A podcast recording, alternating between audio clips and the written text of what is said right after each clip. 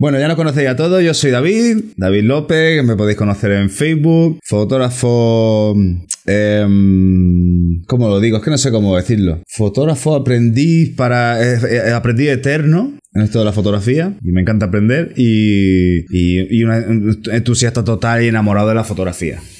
De ahí que nos conozcamos todos, que conozca a Carlos, y de una de las magias ¿no? de, de- de la fotografía, que conocemos gente genial. Y aquí tengo a mi lado pues, al señor Prisa. Hola. ya soy, creo. si, no, si no explota nada, No, yo no, creo que todo irá bien. Ya tiene que estar todo bien. y todo Bueno, el caso es que, para los que no me conocéis, soy Carlos Lario. Soy diseñador gráfico, soy ilustrador, soy fotógrafo a rato y padre a tiempo completo. Y estamos aquí, pues, como David, para aprender fotografía y esas cosas de una manera un tanto diferente, ¿no? Que- Porque nosotros nos tomamos muy en serio la fotografía, porque es una de nuestras grandes pasiones, pero nunca hay nada tan serio como para no echarnos unas risas de vez en cuando las pamplinas y tal. Así que pretendemos que en este canal se aprenda, se hable de fotografía como si estuviese echándolo el rato con los colegas. Así que a ver si, a ver si lo conseguimos. Hoy tampoco. Voy a tener que yo un guion también eso. Soy David, fotógrafo, bla, bla, bla, bla, bla, bla, así me sale todo de corrido.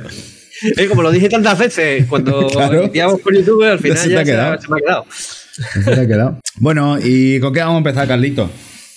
Bueno, lo primero, eh, sabéis que la estructura de, de- de los programas, a ver, que la tengo por aquí, va a ser más o menos la misma siempre. Vamos a intentar que sea siempre la misma. Eh, primero vamos a mostrar una frase fotográfica, eh, la, frase fotográfica de la semana, que hablaremos de ella. Después vamos a pasar a un apartado que sería como un curso de, en un principio, de iniciación a la fotografía y a ver hasta dónde llegamos. Vamos a empezar desde cero. O sea, hoy, por ejemplo, hablaremos de las partes Cero, de la cero. Eso. Después eh, os hablaremos de algunas noticias, eventos y cosas de estas que hemos recopilado a lo largo de, de- de esta semana. La verdad que no han sido muchas. La, la- la- Es las co- que he visto es- yo. Es muy poquita cosa. Sí, ah, bueno, A al lo menos mejor- que a nos parezca a nosotros a, a interesante. lo mejor al ser principio de año, los eventos se van haciendo más a mitad de año, más con el buen tiempo y todo. Y, No sé. y- El caso es que también me he fijado que hay un par de blogs que seguía, que sigo desde hace mucho tiempo que estaban parados, que hace tiempo que no publican nada. No, no sé qué habrá pasado por ahí. Bueno, yo mismo en mi blog no publico nada desde hace mucho tiempo. Así que, bueno. El caso es que después de hablar de las noticias de evento, hablaremos de un autor, que hoy va a ser Amsel Adams, y después criticaremos fotos del reto de, que estamos haciendo a través del grupo de Facebook, eh, que todavía se llama Espacio Fotonarios, pero que va a llamarse Espacio 12 pulgadas. Hoy mismo cambiaré ya el, nombre aquí en, vivo y en directo. Eh, como no tenemos todavía fotos del reto, porque son las dos primeras semanas de- del reto, que hay 15 días para realizarlo, lo que vamos a hacer es criticar, pues David va a, fo- va a criticar fotos mías y yo voy a criticar fotos de él. Más o menos unas 5 de cada hoy y 5 de cada la semana que viene. Ya la siguiente ya sí tendríamos fotos para criticar vuestras. Y por último, pues bueno, si queda tiempo, pues preguntas que tengáis por ahí de, de lo que hayáis visto durante el programa o que tengáis ahí guardadas en la recámara porque queréis que hablemos de ello para solucionar dudas, consultas, bueno, lo, lo que sea. ¿Vale? Así que eh, empezamos con lo de la frase de la semana, ¿no? La frase que tiene que ver con el nombre del canal y con el nombre que va a llevar el De grupo. hecho- Preguntan por aquí, ¿tienes un blog? Sí, tengo un blog. Hace tiempo que no lo, hace tiempo que no lo dice, ¿eh? ¿Vale? Pues la frase de hoy, la frase de, de esta semana es la que da nombre al blog, básicamente, que es que el componente, el componente más importante de una cámara de fotos son las 12 pulgadas detrás de ella. Y la dijo Ansel Adams, que además es el autor del que vamos a hablar hoy. Y bueno, para mí, esta frase es casi mi manera de entender la, la fotografía. Es decir, para mí la, la cámara de foto es una herramienta más como otra cualquiera. Y la parte importante a la- en la que hay que realmente que invertir es en la persona que se pone detrás de la cámara. Todavía ahora hay mucha inteligencia artificial, muchas cámaras modernas, mucha, mucha tecnología, pero todavía las cámaras no son capaces de hacer fotos por sí solas, ni de tomar decisiones por sí solas. Tenemos que decirle pues hacia dónde tienen que mirar, en qué momento tienen que hacer la fotografía y cosas así. Aunque, aunque cada vez hay más avances con respecto a eso, todavía tenemos que tomar muchas de las decisiones. Y todavía sigue siendo... ¿eh? Que digo que por suerte, las decisiones importantes las tomamos nosotros. Sí, habrá un momento, a lo mejor es que las cámaras cojan y hagan la foto solo, pero por el momento todavía es necesario del factor humano. Y que para mí, de hecho, es el, más, el factor más, más importante. O sea, por mucha inteligencia artificial que haya, seguro que habéis visto ahora que hay muchas imágenes por ahí, mm. Imágenes que parecen fotografías muy, muy realistas, que están hechas con inteligencia artificial, que no existen, ¿vale? Pero aún así, aún para esas imágenes todavía hace falta alguien detrás que dicte cosas a, a, esa inteligencia artificial. Y las que, no sé, a mí me da, no sé si he conocido una cosa que se llama el Valle Inquietante, que es cuando una cosa parece muy, muy real, por ejemplo, muy parecido a un androide, ¿no? que se parezca mucho, mucho, mucho a, un humano, pero notáis algo inquietante en él, algo que os hace sentir que no es real lo que estáis viendo. Por eso me pasa a mí con la, con la fotografía, las imágenes hechas con, la, con inteligencia artificial. No sé si os pasa a vosotros. O sea que para mí todavía es necesario ese corazón, esa persona humana detrás de, la cámara. ¿no? Sí, la persona a la que saca fin al cabo lo que tiene dentro de esa, entre esas 12 pulgadas es eh, utilizar la cámara para sacar lo que tiene dentro. Nosotros al final nuestra meta es, eh, cosa que al principio no nos va a pasar cuando empezamos con la fotografía, porque vamos a salir como pollos y cabezas a hacer fotos todo lo que veamos, y es lo normal, y es parte del proceso. Lo, lo, hemos hecho todo y lo vamos a seguir haciendo, y más ahora con la facilidad de la fotografía. Eh, que, no, o sea, la fotografía que no, tenemos que gastar carrete, no, no, eh, sale prácticamente gratis hacer fotos. Mm. Entonces ahora es, parte del proceso de salir así. Pero llegará un momento en que queremos sacar cosas de la cabeza y para eso entonces estará nuestra herramienta que es lo que nos va a ayudar a hacerlo. Pero lo importante es eso, nuestra idea y nuestro carisma a la hora de sacar la fotografía. Sí, además, hay una cosa que, hablando de frases, de frases también, que aparte de lo que el componente más importante de una cámara de fotos son las 12 pulgadas detrás de ella, que por cierto 12 pulgadas son 30 centímetros, que es más o menos lo que mide pues, la persona que, hay detrás. Hay personas más grandes, más chicas, más gordas, más finas, pero más o menos por ahí va, por ahí va la cosa. Pero al fin y al cabo, hablando de frases, eh, hay una frase que me gusta a mí mucho que es que decir que una cámara hace buenas fotos, aproximadamente, ¿no? que digo que, una, eh, que decir que una cámara hace buenas fotos es como decir que una guitarra hace bonitas canciones o que un lápiz hace muy bonitos dibujos. A ver, no, eh, la, cámara, como la guitarra, como el lápiz, como el pincel, son herramientas para conseguir lo que, lo que nosotros queremos expresar, mostrar o, contar. Y por muy avanzada que sea la cámara, por muy buena que sea la cámara, si se la das a alguien que no sabe lo que está haciendo, va a sacar un churro de, fotografía. Al igual que si le das a un tío una guitarra, la mejor guitarra del mundo, y no sabe tocar guitarra, por ejemplo a mí, que no tengo ni puñetera idea de tocar guitarra. Va, a, tocar un zurullo, pero que suena con calidad. Sí, sí, claro. Las, notas van a, van a estar súper bien afeinadas. Pero va a ser una. Un zurullo, igual. Ahí no va a haber ni melodía, ni música, ni nada. va a ser un aporreamiento de cuerdas y ya está. De cuerdas que suenan bien. ¿sabes? Que están bien afinadas. Bueno. Pues esperemos que, se entienda la frase y el por qué hemos puesto la frase a. eso, y por eso, eh, y por eso precisamente el nombre del canal, las 12 pulgadas que, hay detrás de, de, la cámara. Para nosotros lo más importante son las personas que hay detrás. De hecho, no nos gusta mucho hablar de cacharreo y demás. Mm, pocas veces nos vais a escuchar, no sé que nos preguntéis algo en concreto y da la casualidad que nosotros lo hayamos probado y tengamos experiencia con cierto equipo, un poco más, un poco más. Exactamente. Bien, eh, pues por el momento creo que ha quedado claro, ¿no? Ha quedado claro. Bien, pasamos a lo siguiente. A ver, ahora pasaríamos a. ¿A, ¿a qué? No grites, no hace falta. Ah, vale, no grito. Ah, el curso. Ahora empezamos con el curso. Venga. Ahora pasamos a. Sí, vamos.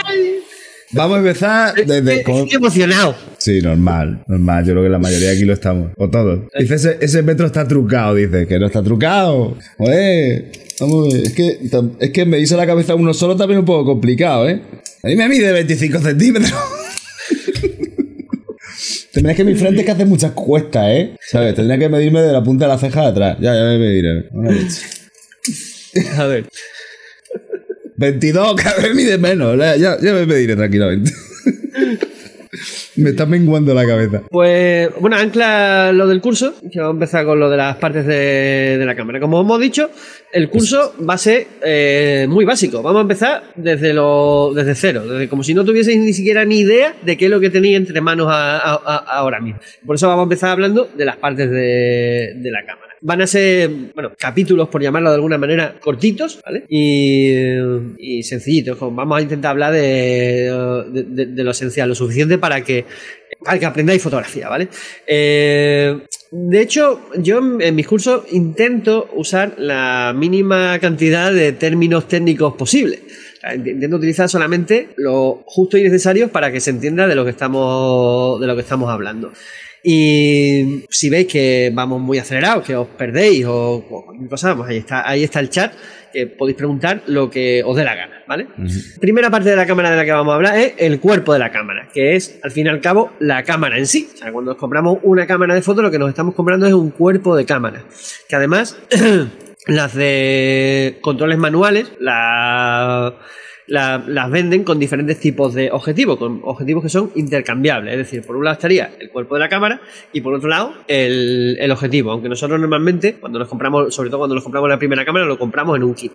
Y hay muchos cuerpos de cámara, hay muchos, bueno, hay tantos como marcas diferentes y cada marca pues tiene, pues yo sé, 15, 20 modelos diferentes al, a- al mismo tiempo. El que veis ahora mismo aquí en pantalla es el cuerpo de una cámara reflex de las antiguas, de las que hacían las fotos con, con carrete. Todavía, esta todavía la tengo y la uso de, de vez en cuando de, de hecho. Es una cámara reflex y como curiosidad se llama reflex porque lo que vemos a través del, visor, es decir, de donde vemos la, la- foto o o a través de la pantalla, lo que vemos es un reflejo de un espejo que hay colocado en, donde se, se coloca el objetivo, es decir, en la parte de aquí, de aquí delante.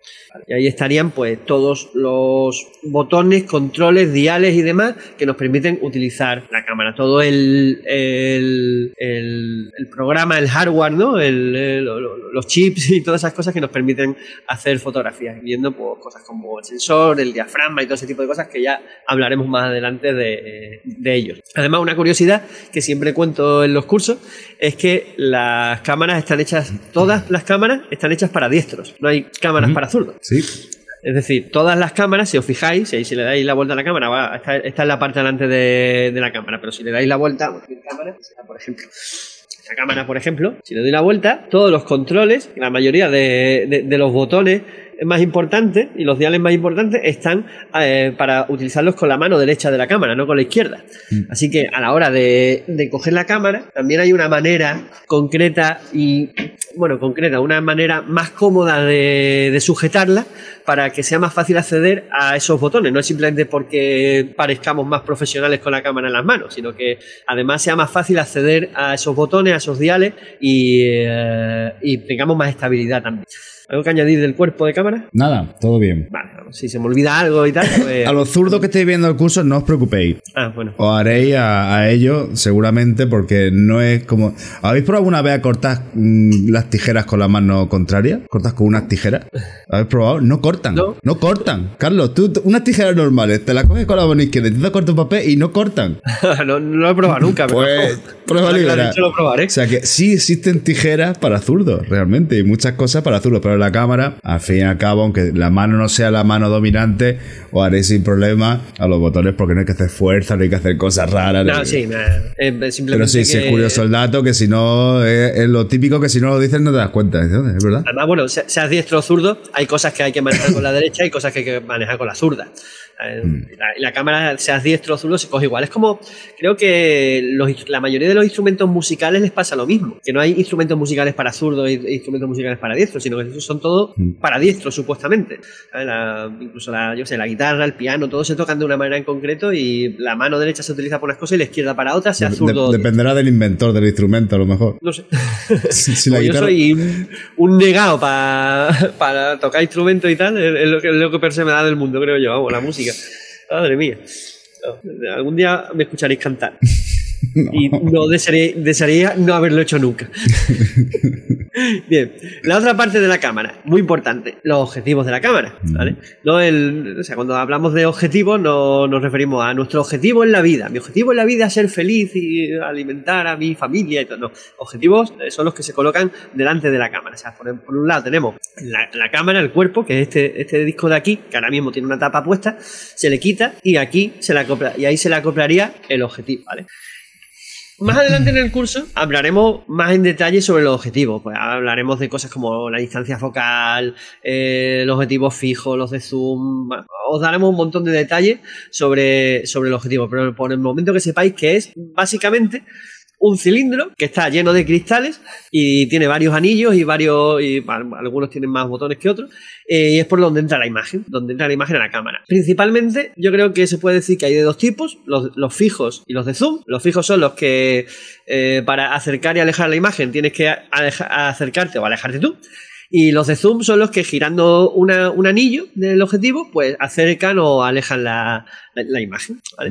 Eh, en realidad, siempre se ha dicho, y creo que actualmente, incluso en la época digital, con los cuerpos de cámara que tenemos, sigue siendo más importante el objetivo, la calidad del objetivo, que la calidad del cuerpo de cámara, hmm. ¿verdad?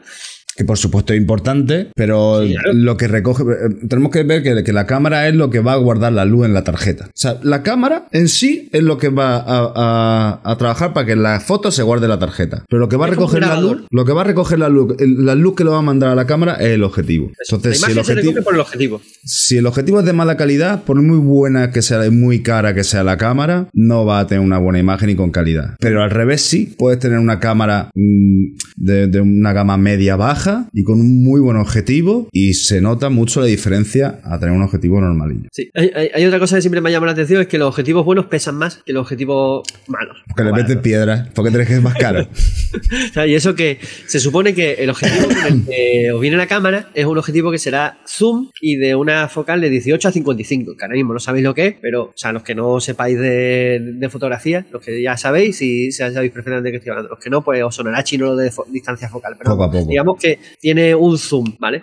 Y a ese zoom que suele venir con las cámaras le llaman el pisapapeles, mm. porque es un zoom muy, o sea, es un objetivo muy básico, tiene, tiene mucho plástico, los cristales no son de la mejor calidad posible y tal, pero aún así se pueden hacer excelente fotografía y es un buen objetivo para empezar a aprender fotografía, ¿vale? Dice que, em, que los objetivos pesan mucho para que no flote cuando lo lava David. Eso. no se me escape de las manos, ¿no? No tiráis para arriba así. Está bien. Siguiente componente de la cámara, el visor. Básicamente a través de donde vemos, donde miramos para hacer la, foto. Y revisando, ir revisando que tenéis todas estas partes, ¿eh? que si alguna os falta, y llama a la marca y que os devuelvan el dinero. Eso. Bueno, hay cámaras que no tienen visor. Actualmente hay algunas cámaras que solo tienen pantalla. Es, verdad, el visor y la pantalla Básicamente lo mismo, es por donde miramos para hacer la fotografía y por donde también se nos muestra eh, mucha información sobre la foto, que ya os hablaremos de la información que vemos a través del visor y a través de la pantalla, y, podemos ver la fotografía que acabamos de hacer cuando la después de, de hacerla, ¿vale? Hay eh, peculiaridades sobre el visor, bueno, sobre el visor y la pantalla, ¿no? Que algunos, algunas cámaras actuales no tienen visor, prescinden del visor y miras directamente desde la cámara, desde la pantalla, perdón. Que hay visores, en cuanto a visores, los hay ópticos, es decir, que la imagen que ves a través de ese cristalito es el mundo real, ¿no? Y hay visores electrónicos, o sea, que lo que ves cuando miras a través del visor, de esa ventanita pequeñita, en realidad es una pantalla muy pequeñita. Entonces es como si estuviese mirando a través de la pantalla. Claro, dices tú, bueno, si, eh, si el visor electrónico es igual que mirar a la pantalla, ¿por qué no mira a través de la pantalla? Pues básicamente porque alguna vez había intentado hacer una foto a plena luz del día eh, con un móvil, mirando la pantalla. no se ve nada, no se ve nada en la pantalla. Y os habrá pasado con las cámaras de fotos. Si hacéis una, una foto a plena luz del día, cuando hace bastante luz, con la mirando, mirando la foto a través de la pantalla, eh, en realidad no veis lo que está. Veis una, imagen muy oscura, mucho más cuando oscura. cuando la vais a revisar, no se ve. Hacemos sin darnos cuenta, la tapamos con la mano, la hacemos sombra, nos vamos a un sitio con sombra y, la, y entonces observamos la foto a ver qué tal. Exactamente. Entonces, al mirar a través del visor, lo que hace es que elimina. Uy, pues esta se la acaba de Dale, fuerte. Eh, lo, lo que hace mirar a través del visor es eliminar la luz exterior y vemos la imagen pues como, como va a salir, ¿no? básicamente. También hay que hablar de dos peculiaridades. O sea, si tenemos visor óptico, eh, nunca vemos cómo va a salir la imagen, porque depende de los factores, eh, de, de- de una serie de, de factores que hayamos configurado en la, en la cámara. Siempre vemos a través del visor la imagen, la escena, a, a la máxima apertura de diafragma, es decir, dando la máxima luz, luz posible. Si cerramos mucho el diafragma y la, y la foto va a salir muy oscura, el visor óptico no nos lo dice. Hacemos una foto, vemos que la foto está perfecta, que la escena, qué, qué escena más maravillosa. Y ahora hacemos la foto y miramos la foto y está totalmente negra. Y es porque hemos configurado mal ciertos parámetros de, de la cámara y el visor óptico no nos lo dice. En cambio, en los visores electrónicos y la pantalla sí que nos muestra la foto que vamos a sacar exactamente. Bueno, ¿vale? la- en los visores ópticos, en las cámaras, tenemos un botoncito suele estar aquí delante. Este no, que te quitar el, el, el, el objetivo. ¿Dónde está el botón de esto? Uy, lo perdí. Bueno, es un botón que se llama eh, Bot- previsualización Sí. de. en este caso, de- normalmente de- suele estar delante del, del- del cuerpo, ¿vale? Y un botón que lo que hace antes de disparar la foto, cierra el, diafra- cierra el diafragma a cómo va a lanzar la foto. Entonces tú, eh, al cerrarse el diafragma y verlo tú, te puedes más o menos calcular cuánta luz te ha quitado. Eso. ¿vale? Pero no, eso no lo vamos a hacer constantemente porque ya veremos más adelante cómo medir la luz y todo eso. Para eso prácticamente no se usa. Pero vamos, que sepáis que existe. ¿eh? Eso, que, se, que se puede ver por visor óptico como más o menos de oscura o clara va a salir la fotografía y además La, profundidad, de campo. O sea, no bueno, quería es- comentarlo porque eso es Ah, ya. Mm. eso más adelante lo, lo hablaremos y hablaremos de, de- ¿vale? Vale. Seguimos. Bueno, la pantalla. espera. Un detalle de, los visores también. Para los que uséis gafas tengáis más la vista. Acordaos que tienen Ah, ¿verdad? un- una rueda, una ruleta para las dioptrías. Eh, si la cámara cuando tiréis a enfocar en automático, no sé, verás, se me ve medio oscuro, no sé por qué, tengo que echar para adelante para que se vea mejor la cámara. Cuando lancéis a enfocar la cámara y os dé la confirmación de enfoque, pero vosotros veis que no está enfocada realmente la imagen, es porque tenéis que tocar la ruedecita de las Mira, dioptrías. no sé si se verá. A ver. A ver si fue. Vale. Aquí. Esta cámara, por ejemplo, tiene una ruedecita aquí, que es para que si usas gafas, con esto regulas para que puedas ver nítida la imagen. A ver, sí, A ver, nítida la imagen, tened en cuenta una cosa. Cuando ajustáis lo de las dioptrías, eh, si no estáis enfocando, la imagen va a salir borrosa porque no está enfocada. Lo que tenéis que fijaros es en la información que viene en, la, en el visor. Tenéis que ver los números y las letras y los simbolitos que hay en el visor nítidos. También. O sea, Cuando los veáis nítidos es porque ya está bien configurada la cámara para en, en cuanto a vuestras dioptrías, eh, bueno, mi- miopía y, y cuál era lo otro que es hipermetropía, ¿no? Lo que se puede regular con el. con Sí, de cerca y lejos, vamos. Eso. Va- más bien de cerca. Sí. Vale. eh, bueno, y en- tanto en el visor como en la pantalla os aparece mucha información sobre la fotografía, que ya hablaremos también de, qué significan algunas de las cosas que veremos, o al menos lo que importa de esa información. Otra parte súper importante de la cámara, las baterías. Tan importante como que sin batería pues no funciona la cámara. Así de simple. La, la- la- la- la cámara es un cacharro electrónico y que necesita de energía y las baterías nos dan la energía. ¿Qué pasa con las baterías? Pues que vuestra cámara tiene un modelo concreto de batería. Hay tantos tipos de baterías como marcas y modelos de cámara hay. Es decir, incluso dentro de la misma marca, por ejemplo, si usáis Canon, ¿no? Pues dentro de Canon hay 10 cámaras diferentes. Pues cada una de las cámaras es posible que utilice un tipo de batería diferente. Es decir, cuando compréis baterías, y ahora os, os- os explico por qué tenéis que comprar baterías, eh, cuando compréis baterías tenéis que fijaros en vuestra marca y modelo de cámara, no solamente en la marca de, de la cámara. ¿Y por qué digo que tendréis que comprar baterías? Pues porque las baterías no debéis tener solo una, tenéis que tener al menos dos. Una cargada, por supuesto, antes de salir, y otra de repuesto, por si se os Cargada también. y, carga- y cargada también de batería. Porque os aseguro que en el momento en el que estéis haciendo fotografías en la calle, ¿vale? Y aparezca ante vosotros la escena de vuestras vidas, la que os catapultaría hasta la fama de la historia de la fotografía, aparecerá el mensaje de low battery y se apagará la cámara. Y si no tenéis una cámara de repuesto, pues os quedaréis sin pasar a formar parte de la historia de la fotografía, ¿vale? Así que Sí. así de importante es Por eso llevar estamos nosotros aquí. Porque se nos acabó la batería en un momento dado. Ahora, aprendí la lección y os la explico vamos a vosotros. ¿Vale? Hay algunas cámaras que, bueno, la- sobre todo compactas y tal, que, que van a pilas, pero vamos, la, la mayoría de, la- de las cámaras, reflex, mirrorless y demás, tienen una batería extraíble que se puede intercambiar. Yo, para cada una de mis cámaras, tengo como mínimo dos baterías. Mm. Y hay una cosa, las baterías originales son muy caras, la verdad. Las baterías de, por ejemplo, tenéis una Canon EOS Rebel 5. Pues la Canon EOS Rebel 5, la batería vale 60 pavos, 60 euros, por ejemplo. Pero si eh, os vais a una marca que no sea del fabricante, o sea, que no sea Canon, eh, la podéis encontrar pues por la mitad de precio fácilmente. Es una batería pues, de 30 euros, de 20 euros y cosas, y cosas así fácilmente. ¿Qué pasa? Que tenéis que comprar marcas que sean Sí, fiables. hay, hay- o sea, no- hay terceras marcas que son bastante fiables.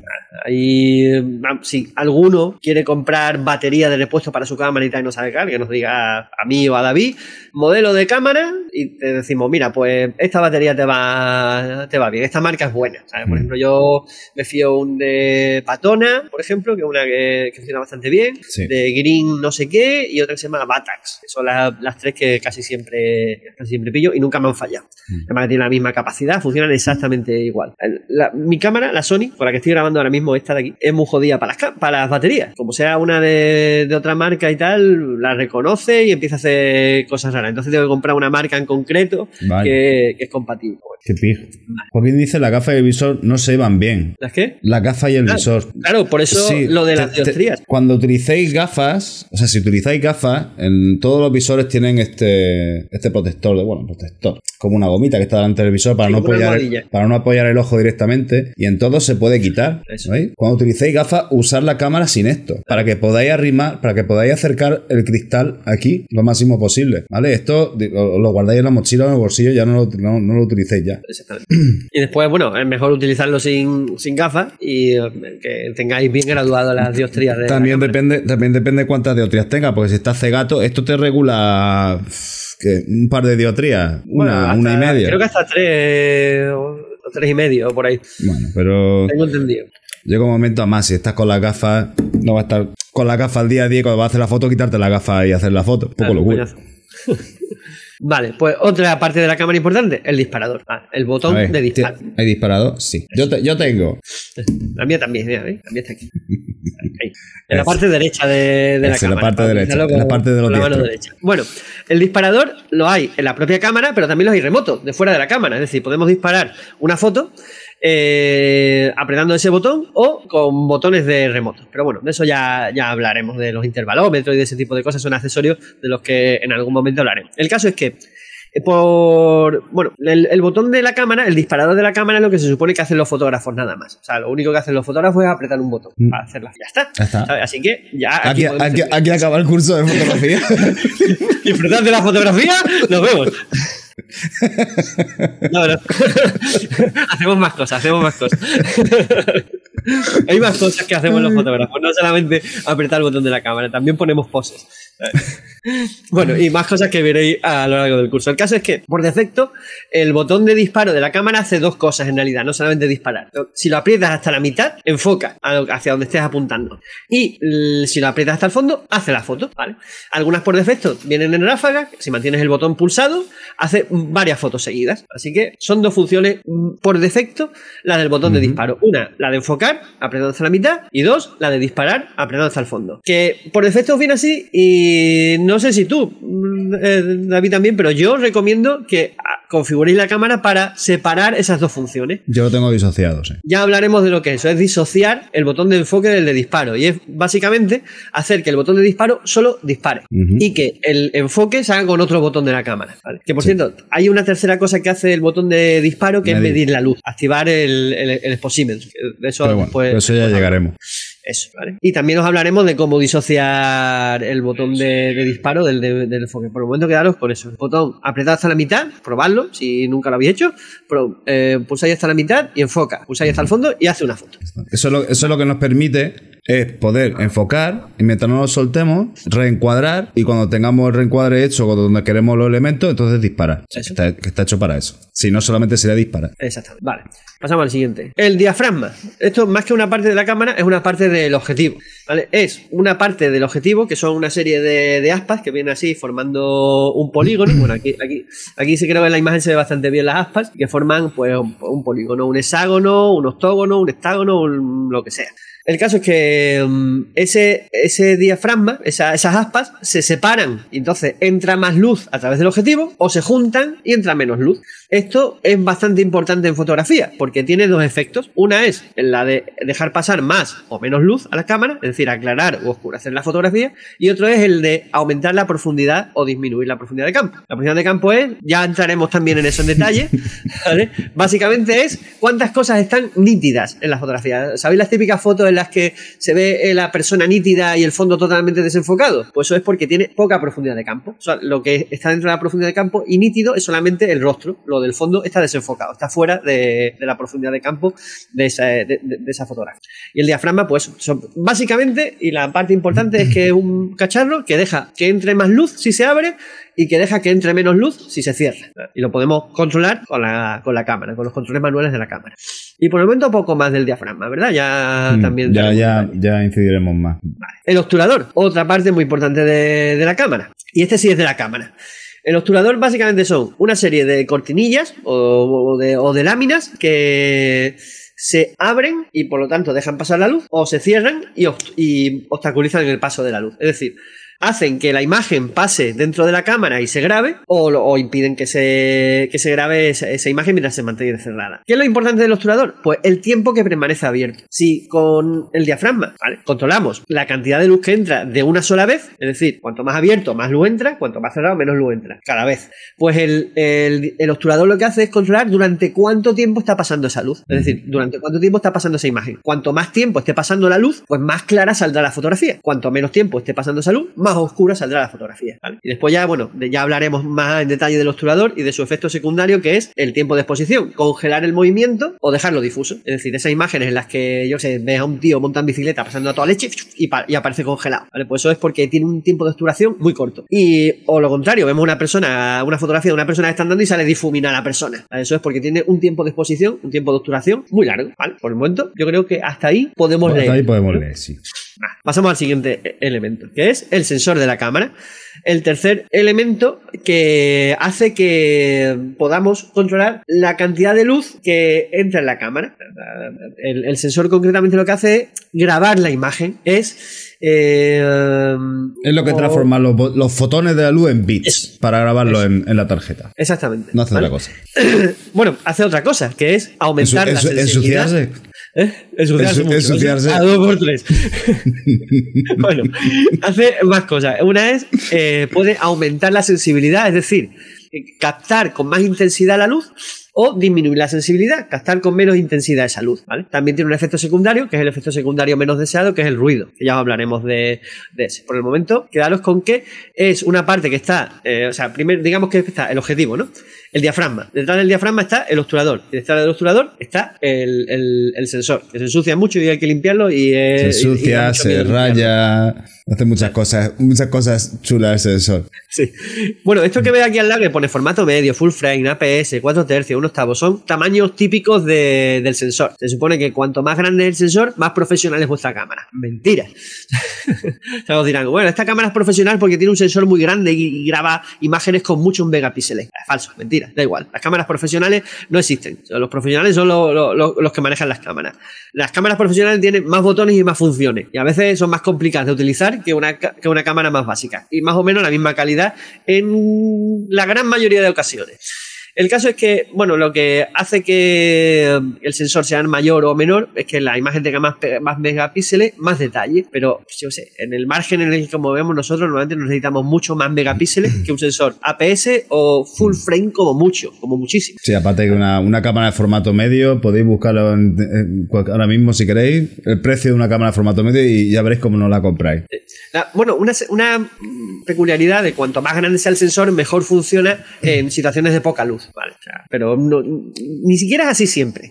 Pero bueno, No, más hoy en día ya están. Antes, a ver, antes sí. Antes una full frame, cuando empezaba todo lo digital, era, mm, era un salto muy grande con respecto a unos sensores más pequeños. Ahora no. Ahora hay sensores pequeños, APS-C incluso 4 tercios, que están grabando en 4K, están grabando en 6K, están, haciendo una- están sacando una calidad bestial y no se calientan tanto como los full frame. Los sensores tan grandes y no tienen ese, ese mal de, de ruido por calentamiento o que se pare la cámara, sobre todo en vídeo de grabar porque se calienta tanto. Entonces, hoy en día, el pensar en full frame o no, no lo veo lógico. No. Bueno, tienen, eh, tienen unas características eh, con Yo sobre respecto, todo con- por- con respecto a lo la, con respecto a por lo que es la óptica, tiene unas características que hay que mirarlo cuando vamos Sí. a, a comprar la cámara. Pero Sí, salvo eso, más vale un sensor más pequeño que te va a salir más, más barata la cámara y además tiene, yo no sé si hace Bueno, deporte o fauna. Hay una cosa que se llama factor de recorte o de multiplicación, que ya hablaremos de lo, de, de lo que es.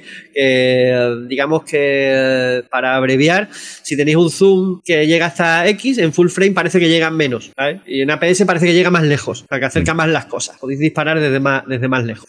¿Vale? sí, Por el momento, t- tiene inconveniente y ventaja cualquier tipo de sensor. sí, sí. no. O sea que- Pero- Y el formato medio, que es tan grande, pues el que se lo utiliza pues, para fotografía de producto, para fotografía de moda, cuando van a hacer los cartelones de estos de en las fachadas, que es un cartelón que mide 20 metros de altura, Sí. ¿sabes? Pero Cosas para- así. Bueno, incluso para eso, en realidad, no es necesario tanto. O sea, ya- hablando ya como diseñador gráfico, en realidad, para cuanto más grande sea la imagen, menos resolución tiene. Eh, o sea, Ya, pero- los, carteles, los carteles, por ejemplo, si vemos una fotografía, seguramente tendrá muchísima más Sí, claro, claro. Que un cartel, que una valla publicitaria de la carretera. O sea, de hecho, las vallas publicitarias de la carretera o sea, tienen. Sí, si te, si te acercas a ver los puntos de impresión. Sí, sí, pero se ven perfectamente los puntos que forman la imagen. Entonces, Sí. tampoco hace falta tanta, tanta resolución. O sea, eso, yo sé, para cosas muy concretas, ah, las cosas de formato medio, creo yo. ¿Vale? Y también, bueno, también hay mucho esnovismo con, con la fotografía. o sea, Esto hay que decirlo. Pero vamos. Otra parte importante de la cámara, el exposímetro, que puede tener este aspecto, pero también otros. Sí. Yo he puesto estos tres porque son los más típicos, pero eh, yo qué sé, hay una cosa que, que tienen en común todas las marcas y todos los modelos de cámara, que es que no se ponen de acuerdo, ¿sabes? Sí. No se ponen de acuerdo. Cada uno hace las cosas de una manera diferente. Entonces, hay, el- bueno, el, el exposímetro, ¿vale? Pa- para resumir, es lo que te dice antes de hacer la foto, eh, si estás haciendo la foto muy oscura, muy clara o bien de exposición, a criterio del ingeniero que hizo la cámara, ¿vale? Que también en, hay que te- en tenerlo- teoría están todas taradas en la misma gris neutro. En teoría. Más o menos, más o menos, ¿vale? Pero sí. Eh, en teoría, más o menos, el cero sería una exposición correcta, ¿no? En la mayoría de, las cámaras. Pero claro, hay exposímetros que, te- que tienen los números negativos a la izquierda y, eh, y los positivos a la derecha. Hay exposímetros que lo tienen al revés. Y hay exposímetros que llegan hasta el menos 2 y al más 2, y hay otros que llegan al menos 3 o al más 3. Yo en esta cámara lo tengo en horizontal como, como ahí, como se ve. El exposímetro se ve o bien en, en el live view cuando estamos trabajando con la pantalla o la vemos en el visor. Suele salir marcado. Incluso en la- si tiene pantalla aquí, Arriba veces también, también. sale. En esta, en esta cámara está en horizontal y en la otra cámara está en vertical y a la derecha. O sea, los positivos suben y los negativos bajan. En mi cámara está en, en horizontal Cruzado. en el visor y en vertical si hago la foto a través de, de la pantalla. Esa es la misma ¿Verdad que- cámara, ya te lo cambia. Sí, sí, es cachondísimo. bueno, el caso es que en cada sitio es diferente. Vosotros tendréis que buscar vuestro exposímetro y ver dónde está colocado porque, eh, sobre todo porque, bueno, yo ya no hago la foto fijándome en el exposímetro realmente, sino en, en otra cosa que se llama histograma, ¿vale? Porque mi visor es electrónico y tiene Claro, otras y, historias. y- y te sale. Exactamente. Pero no. en la gran mayoría de los casos todavía necesitamos del, del exposímetro. Y bueno, mi cámara, a pesar de que hago la foto con el histograma, todavía tengo exposímetro y a veces lo, lo utilizo mejor que el histograma por, otra- por otras historias, ¿vale? Por tener más limpio sobre todo el campo de visión en el visor. El caso es que eh, buscarlo para ver dónde está, fijaros dónde tiene los números positivos, dónde, dónde los negativos y hasta dónde llega. Ya os hablaremos en más detalle de cómo interpretarlo, ¿vale? Pero que sepáis que es una parte importante y que os empieza a sonar la, la palabra exposímetro, igual que diafragma, obturador, sensor, son esas palabras técnicas que no tenemos más remedio que decir. Bien, y por el momento hasta aquí lo- todos los componentes de la cámara. Y yo no veo el chat ahora mismo, así que me tendrás que decir tú lo que escriban los que nos estén viendo. ¿Cuál creéis que es la parte más importante de la cámara, de todo lo que hemos visto? ¿Eh? Y me gustaría a ver las opiniones. Pregunta claro, abierta. ¿Cuál crees que es la parte más es una importante pregunta de- hacia vosotros, de, de la que hemos nuestros visto? queridos espectadores. ¿Cuál creéis que es la parte más importante de la cámara? Es que no tienes, Y- no tienes Twitch abierto, tú. es que como eh, para como Twitch tiene un poco de retardo con lo que yo estoy hablando contigo, para no rayarme mucho. Ah, no, pero tú coges, abierto lo- el- lo- el Meet. tú coges los silencios y está. No, me refiero que lo tengas abierto en, otra- en un. ¿No tienes dos pantallas? Dos. Sí. Pues está, Ah, pues la en la vale, otra. Ya tengo el Twitch aquí. A ver, por aquí dice el fotógrafo, las 23 pulgadas, 23 pulgadas. 23 pulgadas, menudo cabezón, menudo cabezón. La persona, chico, bueno, Superman que se va, venga. El brócoli, la cesera, Eso el que es. la maneja. Bien, bien, bien. Veo que han, estado, que han estado atentos, porque en los- en los Exactamente. cursos siempre pillo a la gente. ¿Sabes? Porque La correa, dice por aquí, el objetivo. nos hemos tirado un ratazo hablando. Bueno, la correa es súper importante. Y, y ya y súper importante tener mucho cuidado con ella, porque las correas tienen como una especie de habilidad de engancharse a las cosas que es brutal. Pero bueno, ya hablaremos también de eso. Leire dice la batería. Y estoy de acuerdo con ella. Porque tú has preguntado cuál es la parte más importante de la cámara, no de, Sí. la, de la, no de la fotografía. Yo Entonces, soy la parte, parte importante de la cámara. entonces la parte. No, de la Soy cámara no. más importante de No, la no. De hecho, la frase tú- nuestra, que parece mentira que me, que Pero me es de, diga la, eso. es de la fotografía. El Es de la fotografía. más importante. Espérate, te lo voy a poner. Pues sin batería, aunque estemos detrás, Carlos, no funciona. También es verdad. Bueno, la Así. podemos chupar. ¿sabes? Eh, da igual, tendré que chufarlo. Podemos comprar una batería nueva. Igual, pero sin batería, aunque nos pongamos detrás, no hacemos nada. Bueno, el caso es que el componente más importante de una cámara son las 12 pulgadas detrás de ella. ¿Vale? Por, muy bueno que sea el objetivo, por muy buena que sea la cámara, por muy cargadas que tengamos las baterías y demás, no hacemos nada si no tenemos algo en la sesera y si no sabemos lo que estamos haciendo con la cámara. Y para eso hemos empezado a hacer este, este curso. Que por cierto, hay un componente más del que no hemos hablado, pero bueno, hablaremos ya para, para- para el siguiente, que es las tarjetas de memoria. Que mm, se me ha olvidado que quizás debería haberlo metido eh, aquí, pero bueno, ya Bueno, podemos continuar. la sí. semana que viene hablaremos de, esto porque hasta aquí ha llegado el- la primera parte del curso de, de fotografía, ¿vale? Si la cámara es estereopeica, la batería de. Claro. Vale, vale. Cierto, cierto, totalmente cierto. Venga, vale. No, no, es que tiene razón. Si la cámara está sí, que sí. da, da igual. da igual la batería. No, no hay batería. Vamos, ni diafragma, ni obturador, ¿sabes? Pues no, pues no es lo más básico de- del mundo. De... Eduardo la acaba de dejar muerta. No liemos mucho a Leire, pobrecita. Que se queda lo.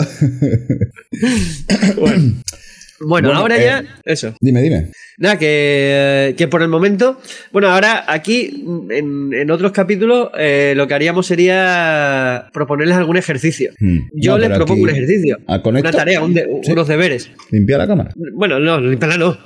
Ah. Todavía no.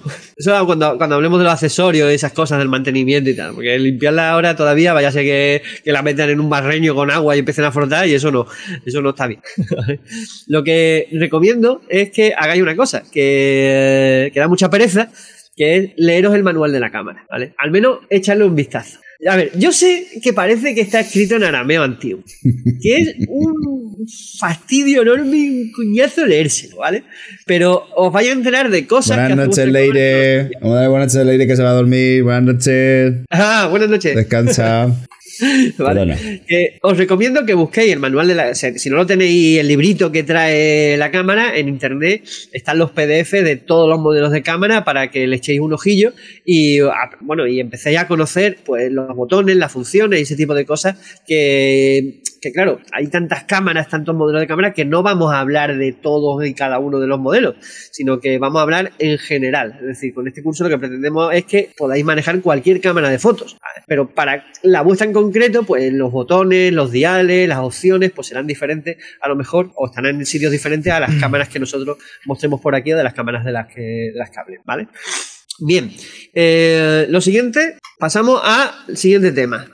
Así que bueno, son, el, el- son las de casi media, Carlos. No sé cuánto te quieres extender. Porque con el tema del rollo de conectar y todo el rollo. Bueno, es verdad, hemos tardado mucho en conectarnos. Si, si, si quiere, lo, lo dejamos hoy aquí. ¿Sabes? Sí. Y ya mañana, o sea, mañana, la, la semana que viene, el jueves que viene, que espero que no haya tanto problema para conectarse y tal, seguimos donde, donde lo hemos dejado, ¿vale? Sí. ¿Verdad? Sí, hacemos lo las fotos nuestras y todo eso. Eso. Si queréis, le podemos comentar si queréis una a cada uno. Para no dejarles con el intríngulis, si quieres. Ah, bueno, sé, bueno, todavía, mira, fíjate, no- nos hemos alargado un montón entre lo que hemos tardado y que me ha alargado mucho con el, con- nos hemos enrollado mucho con el, con el, con el curso. Está la fase fotográfica, la formación, después las noticias, eh, el autor y las hemos dejado, de- no hemos dejado más de la mitad. No, no hemos, dejado, hemos hecho un tercio hoy, ¿sabes? Pero bueno, tened en cuenta que estamos arrancando. Sí. Poquito a poco esto irá cogiendo ritmo. Por ejemplo, la, la- la semana que viene lo que haremos es acortar un poco el tema de formación para que sea... No sé cuánto hemos estado. La verdad que no he llevado la, la cuenta del tiempo, pero hemos estado media hora, 20 minutos. Quizá 20 minutos. Diría que 20 minutos. Vale, 20, pues iremos, 25 iremos ajustando, ¿vale? Eh, y como sí, como ya llevamos casi hora y media, eh, si queréis, bueno, cri- criticar las fotos, hacemos una crítica. Hacemos una- hacemos una. las fotos que, Una cada uno. que- que has elegido mía y otra de las tuyas. Sí, porque yo es que tengo curiosidad. Ah, bueno, no te voy ver, a enseñar todas las fotos que he elegido, Pero porque todavía no he hecho la. no, yo, la solo, yo solo voy a poner una. Vale, venga. Yo solo voy a poner Empieza una. Voy a mirar yo las fotos que tengo para ver las que he cogido tuyas. Más una- es una foto que te define, que es, que es me parte define? de ti, te, que me gusta. A ver, ¿cómo era esto? Supongo que estáis escuchando que me atasco y tal. Es que tengo un resfriado. Eh, una Eh, pestaña. el una domingo corro una media maratón, ¿sabes? Resfriado. Ya, voy a correr. Anda, mira, esa es de, esa es de Instagram. Sí, la he bajado de Instagram. Además de la hice hace siglos. La he bajado. Sí, sí, he estado mirando todas, la he repasado todas. Joder. Todas, me fui Sí, hasta atrás del todo. Eh, yo evité sacar fotos de, de, la- de tu familia, de los niños y No, todo. eso da igual. Yo Ya, pero yo qué sé. Pero no me. No sé. Ya como no lo hablamos ni nada, yo prefería no, Ah. no hacerlo. Y bueno, eh, ya habéis visto, Carlos, lo que quiere a su bici. Es algo que nos ha contado que. Bueno, el, el- la semana pasada también acabamos hablando de tu bici. sí, ¿verdad?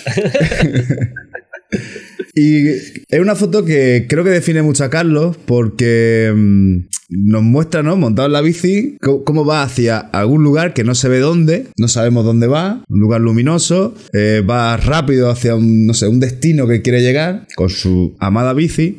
Pero ya no voy tan rápido la bici, ¿eh? Yo voy no, muy pero, pero lo que tiene es lo que tiene la velocidad de exturación, que puedes darle movimiento, ¿no? El tiempo de exposición puedes dotar de movimiento y parece que va muy rápido cuando en realidad no lo ves. Y, y aquí lo ha conseguido. Nada, estáis viendo que, que el encuadre es muy torcido, no hay nada recto, está... No sé si lo haría caso hecho o iba en la bici directamente como pilló la cámara, mm, el ángulo ni lo miró, claro, por supuesto no iba a estar mirando el, el visor para hacer la foto, porque la- está, está más abajo, ¿no? Es como si hubieras colgado los brazos y hubieras hecho la foto. Sí, de hecho, no- eh, cuando hice esa foto no iba muy rápido. Ahí la, la cámara estaba en automático, seguramente. Eh, entonces una mierda foto, en automático fuera foto, ya no me gusta la foto.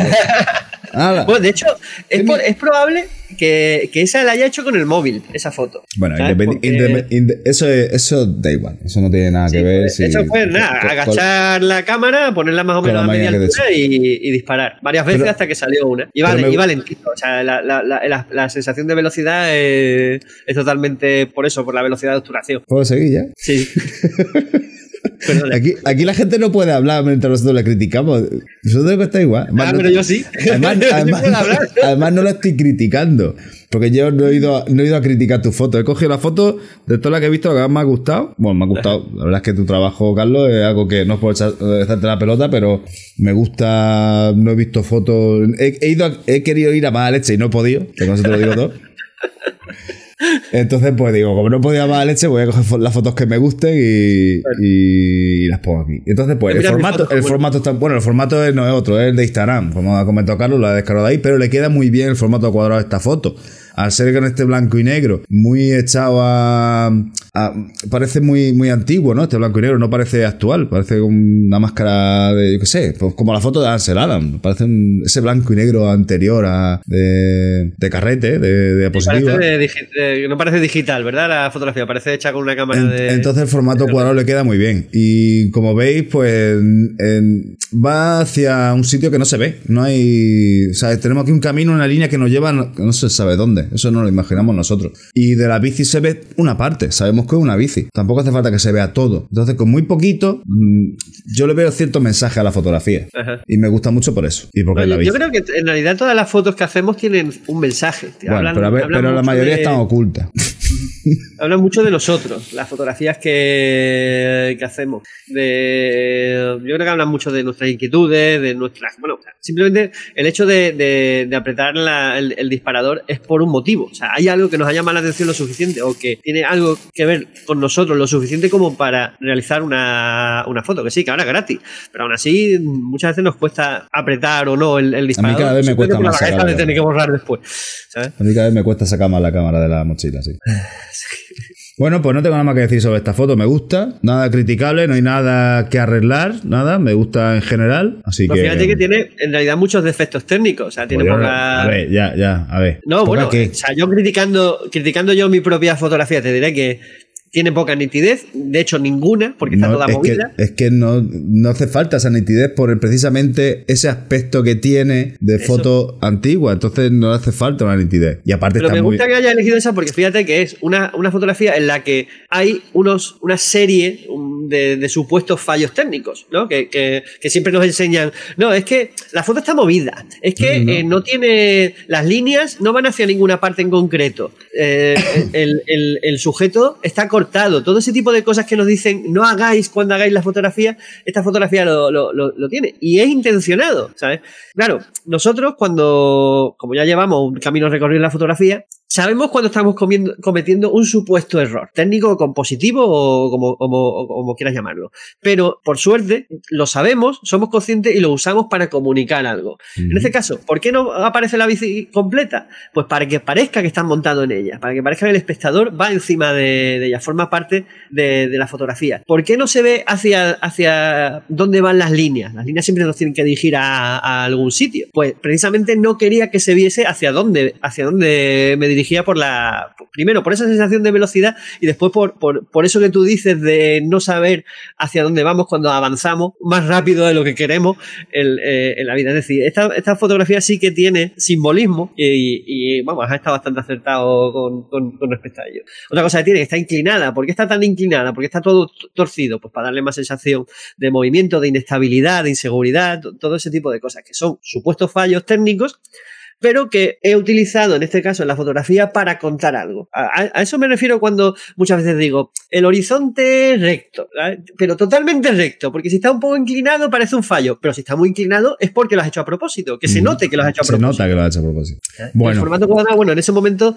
para esta foto, foto, en concreto, me gustaba el formato cuadrado, de hecho no la tengo en, ni en horizontal ni, ni, ni en vertical, solamente en formato cuadrado, que era lo que obligaba a poner Instagram por aquel entonces, pero es que además me gustaba el formato cuadrado. Mm, me queda muy bien, me queda muy bien. ¿Eh? Venga, pues para la presentación, ya ves con qué me sorprendes tú.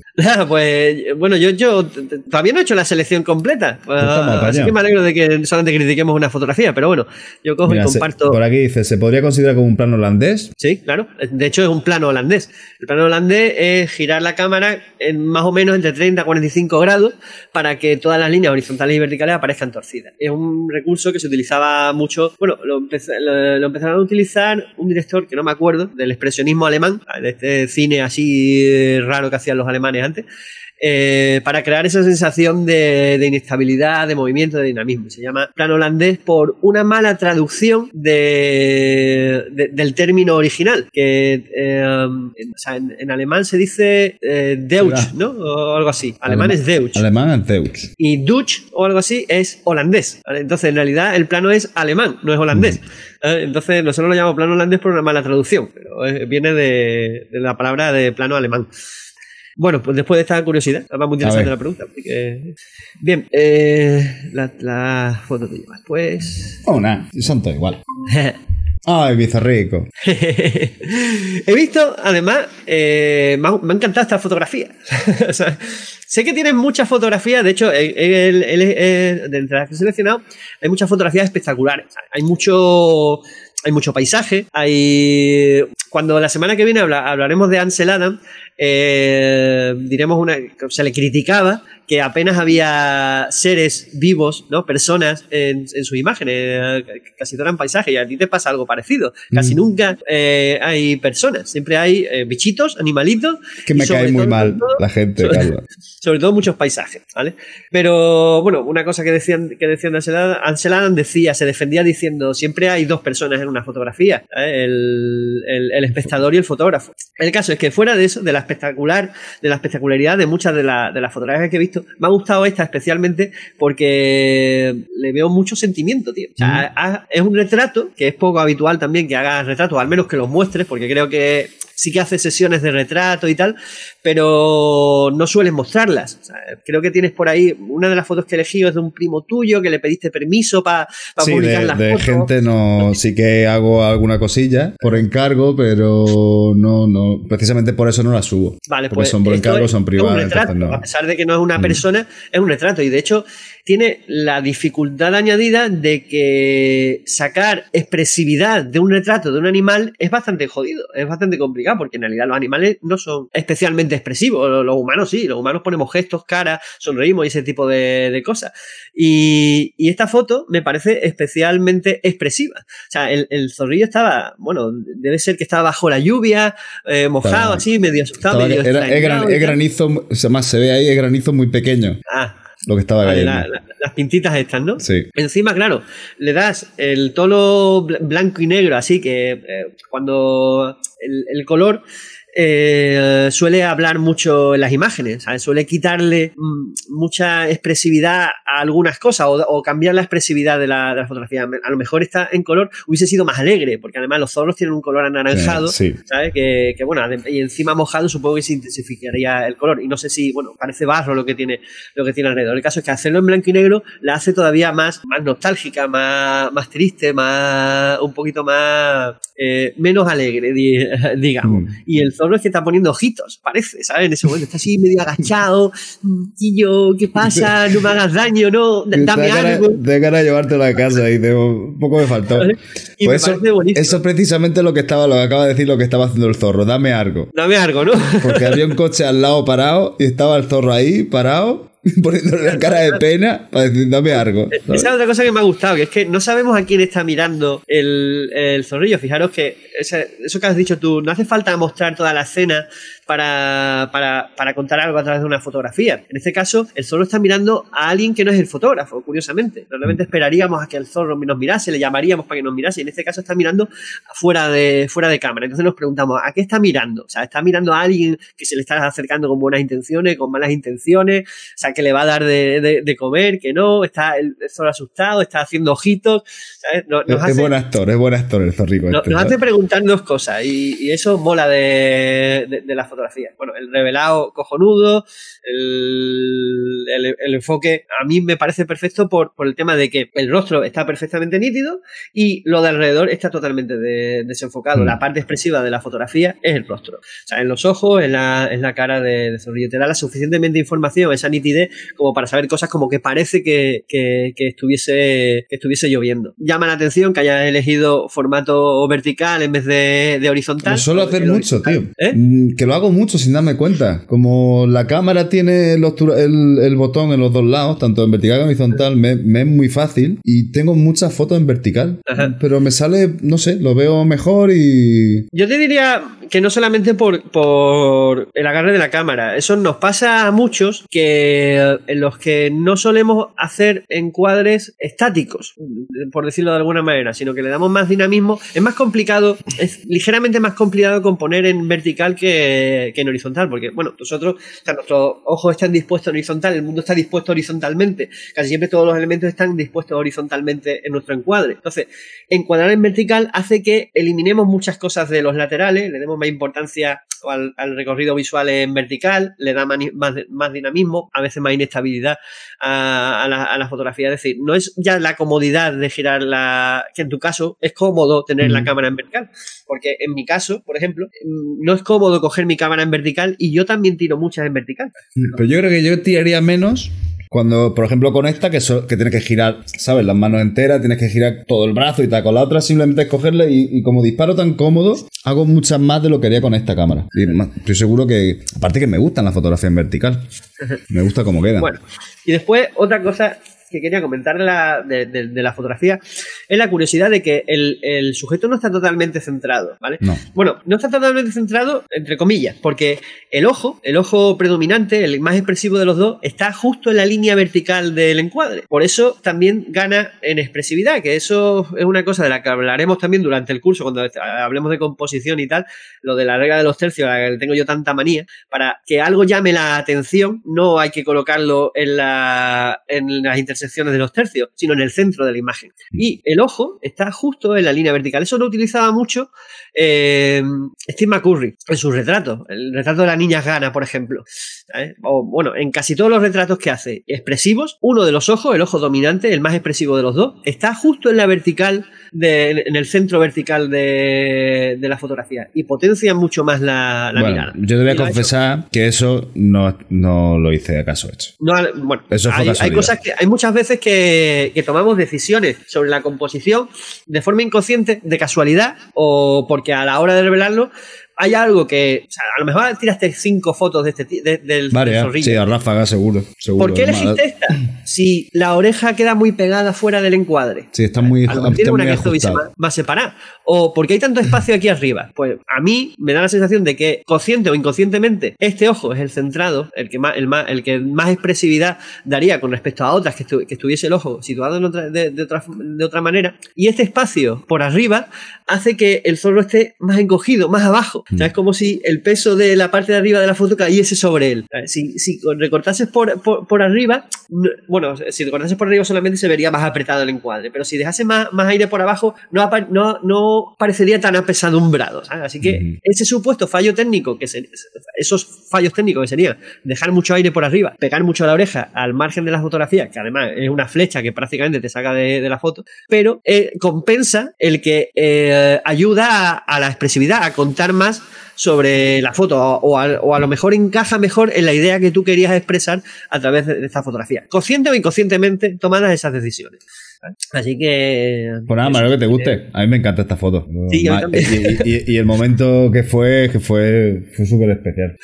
Qué guay. He visto A que ver. tienen más de zorritos por ahí y tal, Sí, pero tengo, al final tengo muchas. es la que más me gustó. Tengo mucho. Eh, Dice, oye, yo creo que estaba diciendo, me puedo ver ya, más sensación de frío en blanco y negro. Mm, sí, más que de frío, de, de esa vulnerabilidad, lo refuerza. En color ya, o sea, en color eh, sale, o sea, la carica que pone el zorro en color se nota, pero blanco y negro lo refuerza un poco, por eso. Si normalmente el blanco y negro, a ver, potencia las texturas, las luces, las sombras y tal. decidí el- Que el color le quita protagonismo a las texturas y a, y a las luces. Pero es que además, una foto en blanco y negro suele ser o sea, ligeramente más triste ¿no? que, la, que, que- que una en color, normalmente. O sea, no, no siempre.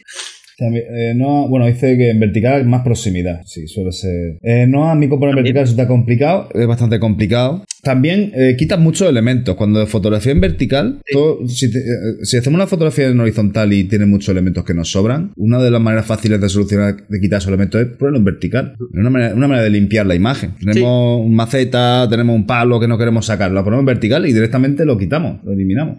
Si no queremos reencuadrar, si queremos sacarlo centrado todavía al bicho, como en este caso. Dice no que la nariz sí que está justo en el centro. Puede Sí, ser, bueno. lo, lo- lo estaba pensando porque puede ser que yo em, enfocara justo en la nariz y no en los ojos. Sí, Ahí posible, tendría, bueno, tendría es que- una- un diafragma lo suficientemente abierto como para. Sí, está o sea, totalmente suficientemente cerrado para que me sacara la frente de campo que yo quería, pero seguramente yo enfocara a la nariz. Seguro. Estoy. Sí, pero como no me conozco, estoy casi seguro. Es un punto negro sin detalle, que está justo en el centro. Te ancla, ¿vale? Es un punto de anclaje, digamos, de, de la fotografía. Pero lo que le da expresividad es que, bueno, teóricamente, es que el ojo, eh, además el, el que más detalle tiene, el que más iluminado está, el más expresivo de los dos, está justo en la vertical, en el centro vertical de, de la imagen, ¿vale? El blanco y negro saca el alma. dice. Sí, el blanco. Sí, bueno, ¿Cómo era? eso Había una frase, ¿no? Había una frase, ¿cómo Celgrán. era? No me acuerdo cómo era. El Decía, cuando color. fotografías personas en color, está fotografiando sus ropas. Y cuando Eso. fotografías a personas en blanco y negro, está fotografiando su alma. Eso, Del Esa gran- no la, era el no guardaremos para el próximo, para el próximo episodio. Eso. Bueno, chicos, pues hasta aquí, a 11 menos cuarto. Sentimos que al principio había sido tan precipitado y tan. Lo siento, de verdad. Pero bueno, no, no pasa nada, ve, que estamos empezando. Esto es nuevo para nosotros y tenemos que hacernos a ello. Y ya está, más, somos buena gente y nos van a perdonar seguro. ¿A que sí? Seguro que sí. Y nada, pues esperamos que. Bueno, el tema de aprendizaje de fotografía no- de momento es sencillo. Quizá algún Matías habéis pillado por ahí que, que nos supiera ir. ¿eh? Siempre viene bien. algún Bueno. detallito que hayamos contado que a lo mejor no recordabais o, que sea nuevo para vosotros incluso. Pero bueno, aunque sea por recordar el tema, ya iremos avanzando en eso y ya poco a poco pues iremos. Dado que pensamos en gente que está empezando con la fotografía, no podemos tampoco empezar muy adelante porque si no se perderían cosas muy importantes. Entonces, pues. Eh, Estamos lo como vamos, si no lo vamos nada, mirando, ¿vale? lo Ya- vamos recordando y, y ya está. Nosotros también vamos refrescando. Siempre que hacemos esto, lo refrescamos. Manera de- Intentaremos que para próximas sesiones, además, sean más cortitas, de 10-15 minutos cada sesión de curso. Mm. Vamos, a ver si nos acordamos y ponemos una especie de cronómetro de pomodoro, de eso que se llaman, que nos van dividiendo el, eh, el tiempo en ratos. Somos, muy, somos para- muy malos para contando el tiempo. Necesitamos un regidor o algo de eso. Sí. A ver si me coloco yo aquí por aquí un reloj o algo para ir echándole un vistazo. Ahora mismo no tengo referencia a ninguna de, de la hora que es. A ver, por aquí, Las 11 menos cuartos son ya. las 11 menos cuarto. Vale, Pues nada, Bueno, pues muchas gracias por estar ahí despidiendo. con nosotros. Descansa mucho y nada, nos Eso. vemos la semana que viene. la semana que viene seguimos donde lo hemos dejado y metemos las cosas que nos habían faltado por meter. Tenemos que hablar de ese Adams, que nos hemos dejado también en el tintero. Eso. ¿eh? Que tenemos que hablar de ese hombre, que es muy interesante. Su vida Eso. y su manera de fotografiar. Bueno, Y además le da nombre al canal, o sea que te han hecho flagelarse un ratito, dicen por aquí. a flagelarse. con, con el manual, ¿no? Con el manual de la cámara. Eso, eso, dale caña. Bueno, descansad mucho, buenas noches y pasad bien con la fotografía. Carlos. gente, adiós y buena luz a todos. Nos vemos, chicos. Hasta la semana que viene. Chao. Adiós.